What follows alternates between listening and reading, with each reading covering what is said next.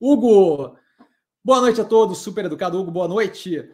Mestre, acrescentando a discussão sobre o Ocean Pact, até quando, até quanto a subida de juros para além dos 14% poderia complicar a operação dadas as premissas de hoje? Acho ótima pergunta. Se a gente tiver uma subida é, contínua e agressiva de juros, seria um problema.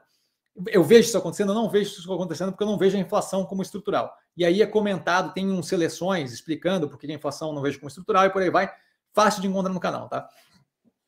Dado que eu não vejo a inflação como estrutural, eu não vejo como muito viável a subida de juros muito além daquilo que não seja marginal. Até os 16% seria um problema, não seria 2% a mais.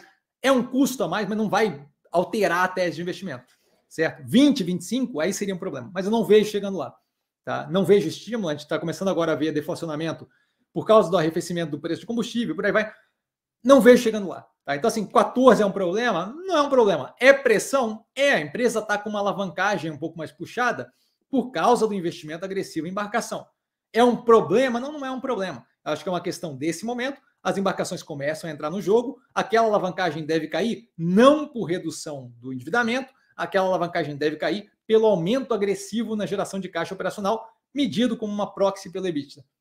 Eu tenho dívida líquida sobre o EBITDA, o EBITDA começa a subir com a entrada de novas embarcações que eu, que eu já paguei, então o endividamento já está lá.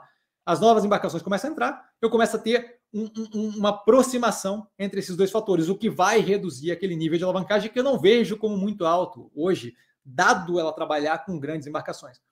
Tá? A gente vê um aumento no custo é, financeiro? Com certeza. Aquilo dali eu acho que vai ser em grande parte offsetado pelo aumento do EBITDA. Se eu estou comprando 300 carros para usar na minha operação.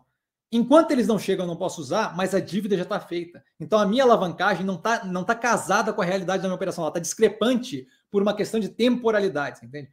Eu comprei os barcos, meu endividamento já chegou, os barcos ainda não estão operando, o meu EBITDA não começou a subir para casar. Eu estou pagando por uma operação que ainda não é verdadeira no efetivo operacional.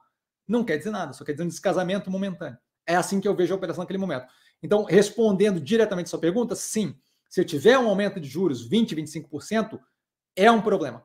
Para qualquer, para ela, para a Clabin, vai ser um problema considerável para várias operações que a gente tem que tem uma alavancagem, um delta mais acima. Eu vejo isso acontecendo? Não, eu não vejo. E aí eu volto a reforçar. Vamos lidar com as evidências empíricas.